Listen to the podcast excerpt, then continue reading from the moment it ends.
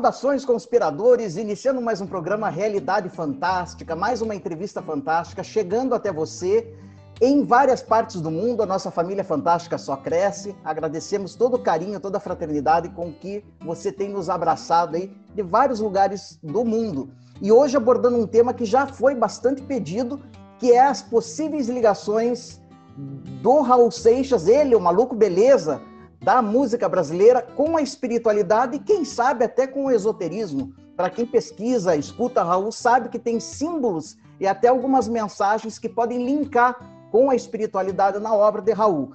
E para falar disso, nós não poderíamos deixar de convidar ele, que, na minha opinião, é o maior crítico musical vivo do Brasil, uma pessoa multitalentosa e que está nos dando uma honra incrível, fantástica, em nos dar a entrevista que é o Regis Tadeu. O Regis, ele é crítico musical, jornalista, radialista, produtor, apresentador, consultor artístico, é jurado do programa Raul Gil, do SBT, há 11 anos.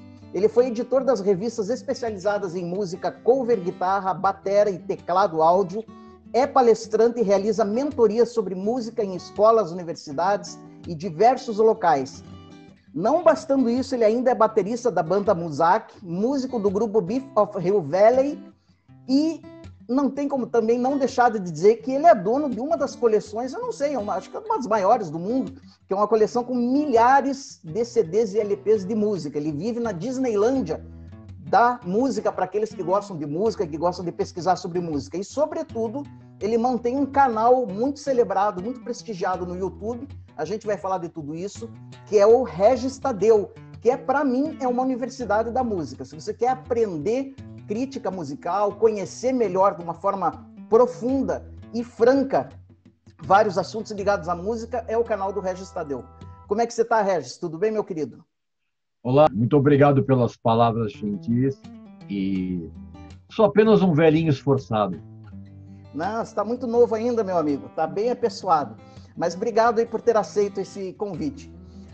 Bicho, Legal. O negócio é o seguinte, Raul Seixas, ele foi alçado a uma, a uma postura que pode, a um, a um patamar quase que mítico para muitas pessoas, né? Para alguns, inclusive, é quase que um profeta religioso. Mas uh, eu gostaria de ver com você quando que começa essa iconização, iconização do Raul e principalmente o interesse do Raul por esses sistemas filosóficos, psicológicos e até espiritualistas que aparecem na obra dele. Como é que começa essa história? Ah, na verdade, o, Raul ele se torna um ícone uh, a partir do momento que ele morreu. Aliás, como acontece uh, com muita gente, aconteceu isso com o Kurt Cobain, aconteceu claro, guardadas as devidas proporções. Aconteceu isso com uh, Jim Morrison, com. Enfim, o que as pessoas esquecem, e principalmente todas aquelas que mitificam o Raul, é que a partir dos anos 80, cara, o Raul ele se tornou uh, uma, uma personalidade da música brasileira, eu não vou dizer ignorada, mas assim, é, é, totalmente relegada ao ostracismo. É, os seus discos vendiam cada vez menos, as pessoas falavam cada vez menos dele. É, as suas apresentações ao vivo eram muito ruins. Isso quando ele aparecia, né? Ah, e, e, ele, no final da vida, quando o Marcelo Nova, de uma maneira muito digna, tenta resgatar o Raul, tenta dar um propósito artístico ao Raul, que até então ninguém dava mais bola para ele. O Raul é, é, é, a gente precisa falar isso. O Raul, na segunda metade dos anos 80, ele era ridicularizado por todo mundo. É verdade. E aí, magicamente, né, depois que o, o, o, o Marcelo, uh, de uma maneira digna, repito, tentou resgatar artisticamente o Raul, que não, correspondi, não correspondeu em termos físicos. Assim, eu, eu cheguei a ver shows do Marcelo Nova, eu, eu vi dois shows do Marcelo Nova com o Raul, que o Raul estava no estado deplorável, estava no estado quase catatônico, como se ele tivesse um zumbi. E a partir do momento em que o Raul morreu, aí ele virou o profeta, o gênio, o não sei o quê. Então, se acabar com esse negócio dessa, dessa mitificação, eu acho que quando você. Se você vai fazer alguma. Eu, eu tenho uma série no, no, lá no meu canal em que eu, eu presto homenagens a artistas enquanto eles estão vivos. E eu tento uh, uh, mostrar para as novas gerações uh, o, o, valor de, desses artistas enquanto eles estão vivos. Cara. Porque depois que morreu, aí vira essa, esse oba-oba, essa, essa babação de ovo, que é o que aconteceu com o Raul Seixas. Então, então, só para responder a tua pergunta, ele, ele, ele se tornou um, um, um, mito a partir do momento em que ele morreu. E o envolvimento dele com o misticismo começa exatamente quando ele se torna amigo do Paulo Coelho. Claro que, evidentemente, o Raul ele tinha uma bagagem cultural muito grande. Ele, ele era um cara ligado em literatura desde a adolescência. Era um cara que lia muito sobre história, sobre filosofia. Mas, assim, o encontro com o, o Paulo Coelho, por causa de um artigo sobre extraterrestres, que o Paulo Coelho tinha uma, ele escrevia para uma revista, a partir desse encontro é que o, o, o, o Raul absorve toda essa coisa da, da ordem telêmica, é, dos, dos, preceitos do, do, Alice, do, do Alistair Crowley, aquela coisa toda. Mas então são dois momentos bem significativos dentro dessa pergunta que você me fez. Perfeito. Então podemos dizer que o Paulo Coelho, de certa forma, foi o iniciador é, do Raul Seixas. Tem... Não, não tenho a menor dúvida disso. Tem um, um, disco que é. Esse podemos talvez chamar de icônico, que é o Krieg Ha Bandalô, que é um, é um disco que para muitos não é só uma obra musical. Você pode confirmar isso, talvez. É, é um manifesto quase, né? E que moldou, não, é, é... moldou a vida de muitas pessoas e continua influenciando. Queria que você falasse um pouquinho desse disco, porque nele já vai aparecer uma pegada aí existencialista, psicologizante, é um chamado quase que para uma espiritualidade alternativa. Fala um pouquinho disso. É, o, o Krieg Rabandolo é, na verdade, um, um clássico da música brasileira indiscutível. Isso não, não tem a sombra de dúvida. E, e eu, eu para mim é muito estranho ainda essa coisa de que a, a, é um disco molda a vida de alguém. Eu acho que, é, eu acho não, eu tenho certeza que grande parte da mensagem das canções desse disco, elas de, de uma certa forma encontraram um eco na vida das pessoas, na vida daquilo que as pessoas viviam na época. Porque a gente não pode esquecer que era assim uma ditadura militar que a gente vivia. Né? Eu tinha, eu tinha o quê? 13 anos na época. E, e... mas assim, é, é, é, essa coisa de moldar a vida, eu acho um negócio meio perigoso, assim. E quem realmente molda a sua própria vida a partir de um disco, eu acho um, um absurdo total. Mas enfim, eu acho que grandes, esse disco tem grandes toques, assim, principalmente na no retrato assim de uma de uma classe média da época, é, absolutamente frustrada, absolutamente é, anestesiada com, com os padrões da sociedade vigente na época, com aquilo que era considerado do bem e do mal. Né? E essa coisa sempre varia muito de acordo com o contexto histórico. Então, dentro do, do contexto histórico brasileiro, o, o, o, disco ele não é somente um clássico, mas ele é um, um retrato muito fiel da inquietude que uma parte da sociedade tinha em relação a, ao futuro. Você falou no teu, na tua abordagem, né, que é bom dizer que o, o, o Regis recentemente abordou Raul Seixas, né, nessa, nessas biografias que ele faz muito bem feitas, profundas, no canal Obrigado. dele. Você falou que quando você ouviu, acho que uma das músicas ali, você se arrepiou, mexeu com você. É, ah, ouro de tolo. Né, o, o que, que, é, é isso ouro, que as ouro... músicas do Raul causam, né, ainda causam em algumas pessoas? É porque, na verdade, o discurso do Raul que sempre teve uma carga mítica muito grande, mesmo nas canções que não versavam a respeito disso. Só que isso é uma coisa que você percebe anos depois, né? Mas assim, a, as letras do Raul e em particular, em particular ao Ouro de Tolo, ela ainda me causa um, um arrepio, vamos dizer assim, porque ela retrata aquilo que eu poderia ter sido sabe? Um cidadão medíocre, é, sentado na sala é, esperando a morte chegar. Né? Eu, eu, poderia ter me tornado um cidadão é, é com esposa, com filhos, com um emprego ali na, na, na é, no governo, funcionário público, é, esperando aposentadoria, fazendo aquelas coisas que grande parte das pessoas fazem e que tem um, uma vergonha muito grande de admitir que aquilo ali não é, não é vida. É verdade. Né? Até tem gente até que se conforma com isso, assim, mas as, a grande maioria das pessoas que tem essa vida socialmente aceitável, vamos dizer assim, elas gostariam de estar fazendo outra coisa, tá? Escalando montanha, sendo bombeiro, ou, ou escrevendo sobre música, ou falando sobre música, como é o meu caso. Então, eu poderia ter sido é, esse cidadão.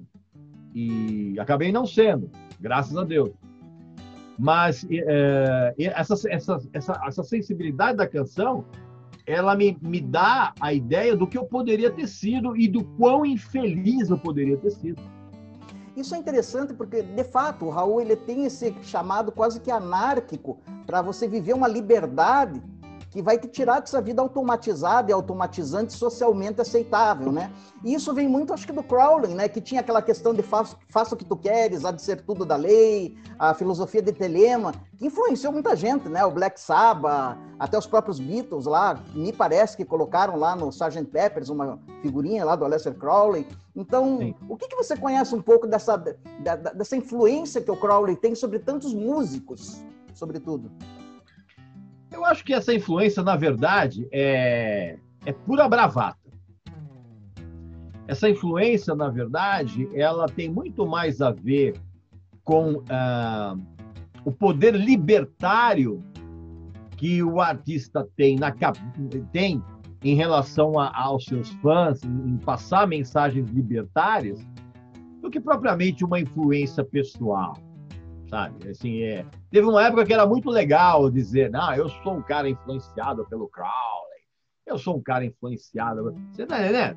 Mas chegar na hora mesmo de, de você mergulhar na história do Crowley, que era um, um, um dos personagens mais horrorosos, né? Horrível, Por trás horrível. de tudo aquilo, tinha, tinha uma, uma personalidade absolutamente horrorosa. O Crowley, que era uma personalidade ao mesmo tempo fascinante e ao, ao mesmo tempo uh, deplorável em termos de atitudes, o conceito dele é, e, e, de outras pessoas que ela, ele tem muito mais a ver com a interpretação que você dá pessoalmente a cada um desses preceitos do que propriamente de, um, de uma opinião geral. Tá você, você pode é, você não fala que é Crowley, você pensa algumas, alguns conceitos e você oferece esse conceito, um conceito só, para 10 pessoas, as 10 pessoas vão ter interpretações diferentes. Da mesma forma como eu acho que o Raul teve uma interpretação diferente, o Paulo teve uma interpretação diferente, o Ozzy teve uma interpretação diferente quando ele fez, o Ozzy Osbourne fez Mr. Crowley, que é um... Então, assim, cada um tem uma interpretação que mas é, é, essa, é, só para é, finalizar a resposta, essa influência, na verdade, ela, ela era muito mais uh, uma. Era muito mais uma maneira de você pegar esse conceito libertário, tipo do, né, do faça o que tu queres, pois é tudo da lei, e, e os artistas passavam isso para os seus fãs como uma mensagem de que realmente você tinha que você não devia se acomodar com o sistema, uh, se acomodar com o que seus pais uh, queriam que você fosse, esse tipo de coisa. Mas não vejo, eu não vejo na, na própria vida, por exemplo, do John Lennon, por exemplo, ou na própria vida do ah, ah eu sou um cara que eu, eu, eu sigo os preceitos do Crowley. Ah, bobagem. Isso é muito mais marketing do que outra coisa. Com certeza. Bom, na sequência do Krieg Ra vem o Gita, né? Que também é um disco bastante emblemático na carreira do, do Raul. Você pode falar um pouquinho desse, desse disco? E acho, se não me engano, é nele que tem a Sociedade Alternativa. Na verdade, não. Na verdade, o disco foi um sucesso porque ele teve uma, uma execução radiofônica muito grande. É, você, você, é, a pessoa chega e fala assim, não, o disco teve um sucesso imenso por causa da mensagem. Não. A mensagem, ela na verdade, ela era decorrente de, da massificação da, da divulgação desse disco nas rádios. E aí sim você tomava contato com a mensagem. E eu lembro na época que é, a mensagem era muito legal, mas ela tinha uma profundidade, por exemplo, que eu, eu pelo menos com 15 anos de idade, eu não, não sacava. E acho que a maioria das pessoas não sacava.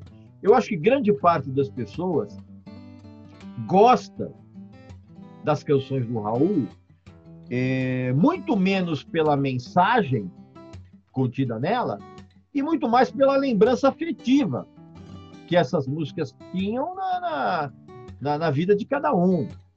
Porque, assim, é, é, é, o significado das letras, por exemplo, a própria Sociedade Alternativa, por, exemplo, era uma música que era um manifesto explícito a respeito. Mas ninguém sacou isso na época. Ah, ninguém. Todo mundo achou uma. É, é, eu lembro nitidamente que as pessoas é, adoravam Sociedade Alternativa e Gita, muito mais pela por uma pretensa mensagem de esperança, que na verdade não era. Então, por isso que eu falo, cara, que muitas vezes as pessoas interpretam as canções de uma maneira completamente diferente do sentido original né, da coisa. E isso aconteceu aqui no Brasil também. Não é à toa, por exemplo, que o Raul sempre foi um cara é, é, idolatrado pelo, né, pelos hippies, por aquele pessoal. Por quê, cara? Porque eles enxergavam no Raul é, um tipo de esperança por um novo tempo. E esse novo tempo, na verdade, era, se os hippies soubessem mesmo, eles não apoiariam tanto assim, não. Viu? Com certeza. Você falou muito bem, é, Regis, que o Raul, mais ou menos ali no começo da década de 80, ele vai entrando já na sua fase, né, no seu triste, né, de, de, deplorável, né, em que ele vai sendo esquecido e ele vai também é, se tornando cada vez mais maluco com a questão das drogas. Eu lembro de uma das últimas entrevistas dele ao Jô Soares, que ele já não falava coisa com coisa, bicho. A, a, esposa dele falou uma coisa que ele entrava numas piras, que ele não, não dormia mais, porque ele achava que ele não podia dormir, porque se ele dormisse, tinha pessoas que passavam, passavam fome no mundo e ele não tinha direito de dormir enquanto tinha gente passando fome.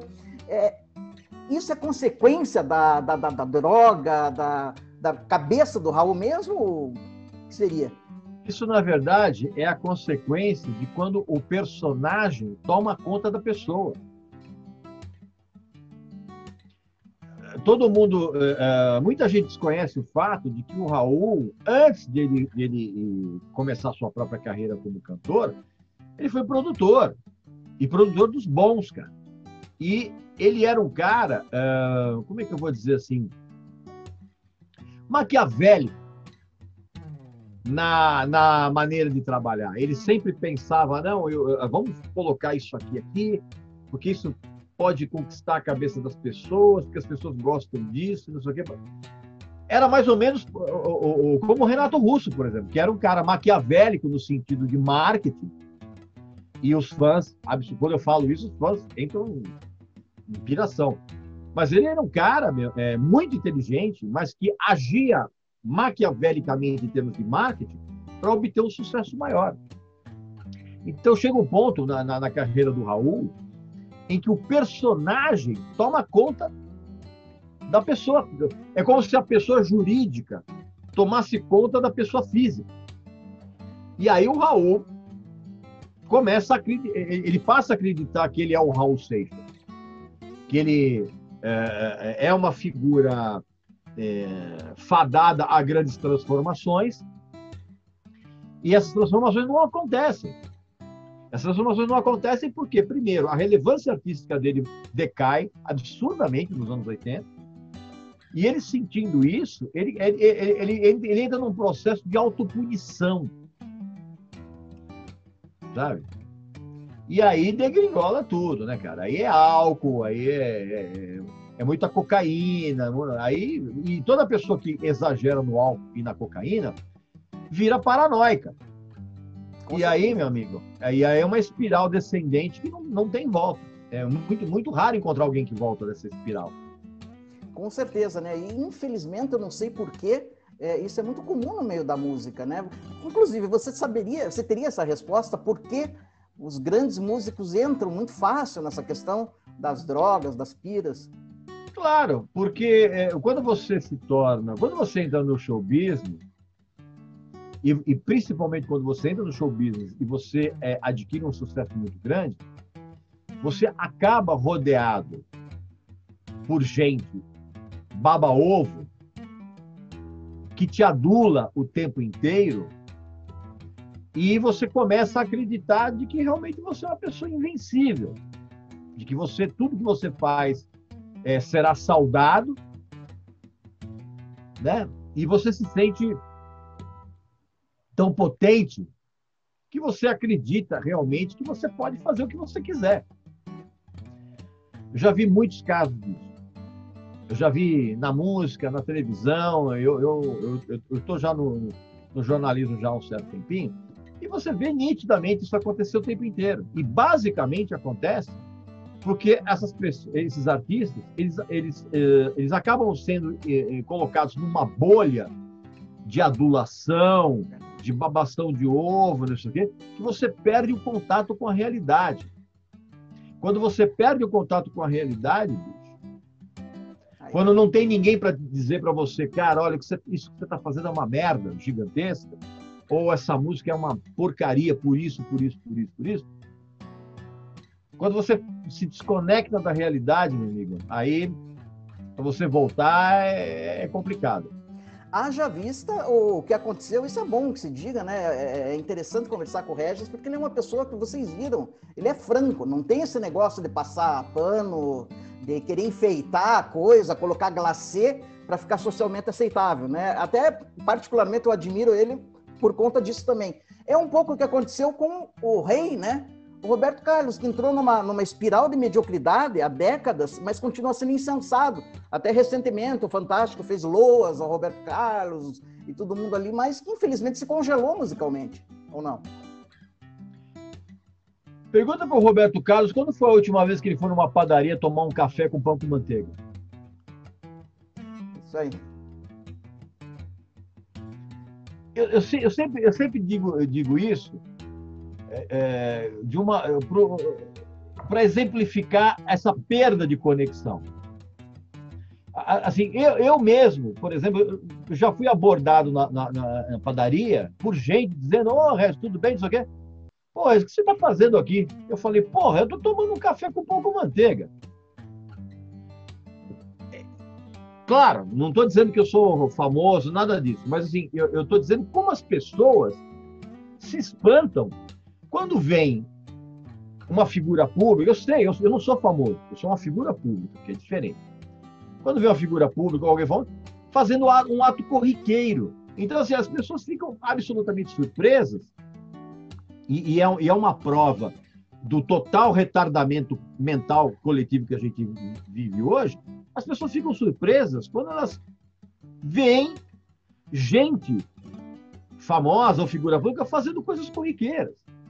Então, quando você não tem essa conexão, você, a, a, a, artista, você não tem essa conexão com a realidade, o que, que acontece? Você começa, é aquilo que eu falei, você começa a achar que tudo que você faz é legal.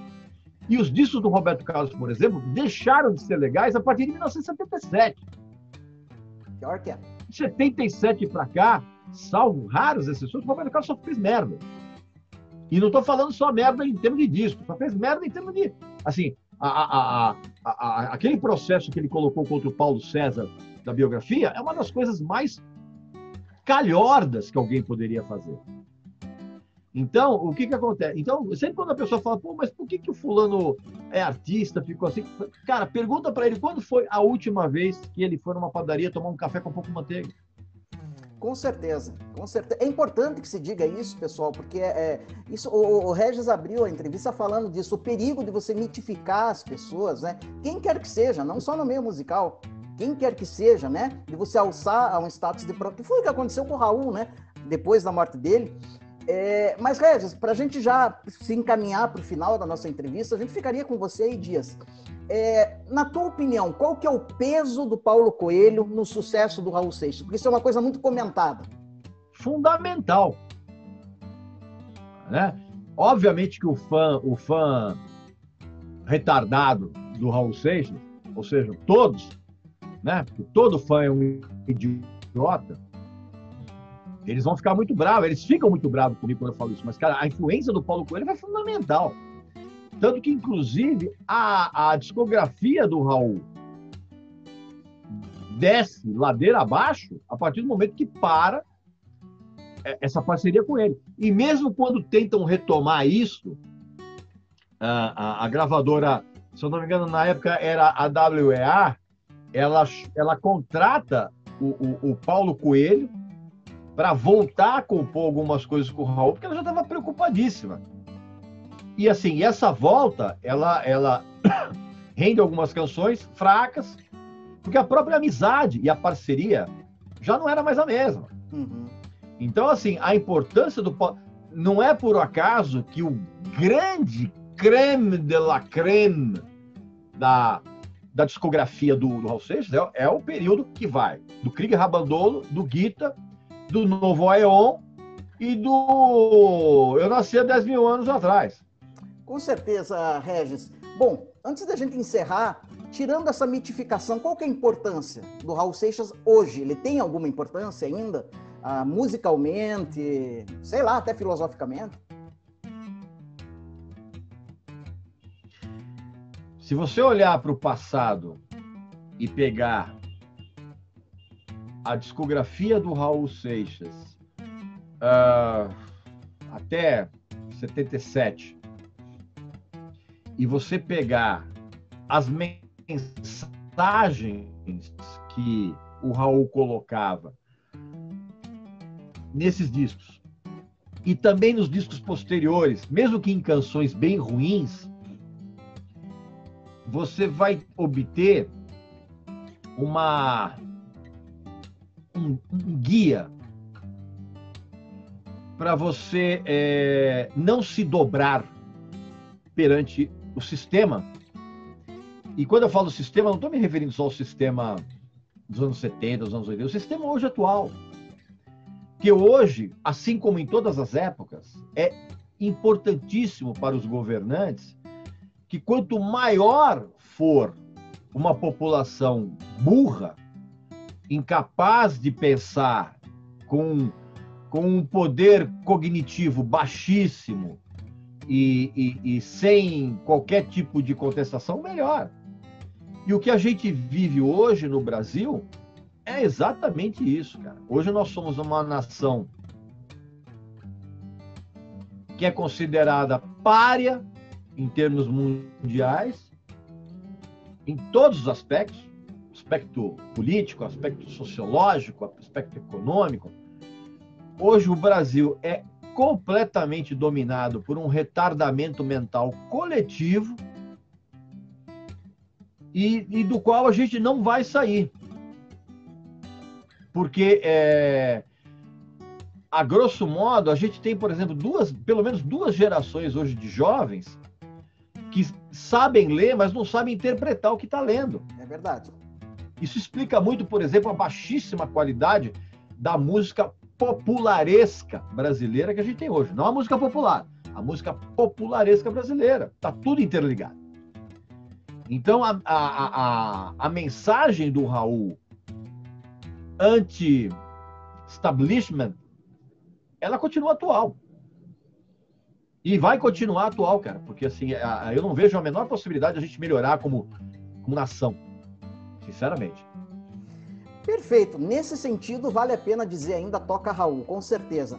Regis, para encerrar, eu quero que você fale um pouquinho, porque, pessoal, para quem não conhece o Regis Tadeu, ainda vale a pena você visitar não só o site, os contatos dele estão saindo aí, mas também o canal dele, que é sensacional, no YouTube, onde Obrigado. ele dá verdadeiras aulas, aulas é, e tentando combater isso que ele está falando agora, né? Ele tem essa visão realmente de que, vamos chamar assim, mais pessimista, né? Que a coisa não vai melhorar. Eu já sou mais otimista, mas ele está fazendo o trabalho dele, no sentido, no campo musical, de tentar refinar o gosto das pessoas, tentar melhorar o conhecimento das pessoas musicalmente. Então vale a pena você visitar o canal dele. E Regis, fala um pouquinho, você é dono de um acervo aí que é icônico, né? É Disneylândia dos músicos. Quantos CDs e LPs você tem aí na, na sua casa? a LPs eu parei de contar nos 17 mil. CDs eu parei de contar em 23, 24 mil. Tem sentido contar. Então, eu vou, eu vou. Tudo aquilo que eu gosto, eu vou tentando adquirir. Perfeito. É, também é muito interessante que o Regis, você tem uma ligação, se não me engano, profunda com a ecologia, né, Regis? Que você faz muitos apelos no teu canal para a preservação do meio ambiente. Eu preciso fazer a minha parte. Isso em qualquer tipo de trabalho que eu faça. Então, se eu puder fazer com que pelo menos uma pessoa mude o seu hábito, mude o hábito de pensar, mude o hábito de ouvir música, é, é, mude o hábito de, de, de não jogar lixo na rua. De... Cara, se eu puder mudar uma pessoa, meu trabalho já está feito. E você só vai conseguir mudar o mundo quando você mudar a cabeça das pessoas. E isso parte também pelo, pelo ponto de você é, é, tentar fazer com que as pessoas entendam que você não está vivendo sozinho no, no, no, planeta, que você tem é, é, outras pessoas, que você precisa ter respeito por essas pessoas e você precisa ter respeito pelo ambiente que você vive. Eu costumo dizer, e as pessoas ficam é, é, é, é absurdamente surpresas, que hoje, eu, eu, eu, não tenho a menor. Hoje, um dos, um, um, dos cidadãos mais importantes do planeta são os lixeiros. Verdade. Porque, assim, é, é, é, e as pessoas criminosamente têm um, um preconceito contra, contra, esses profissionais que é uma coisa odiosa. Então, é, é, triste. Ok, você, ok. Como diria um certo apresentador de televisão dizendo aí que os lixeiros é, são o último degrau da, da, da sociedade. Então, eu quero ver no dia que o pessoal não aparecer mais para tirar o lixo aí da tua casa. Então, assim, é, é, preciso passar essa mensagem de que você tem que realmente cuidar do local onde você vive e do local onde você transita. Porque senão, vai chegar uma hora que ninguém vai fazer o trabalho sujo. E aí você vai ter que fazer, aí você vai dar valor.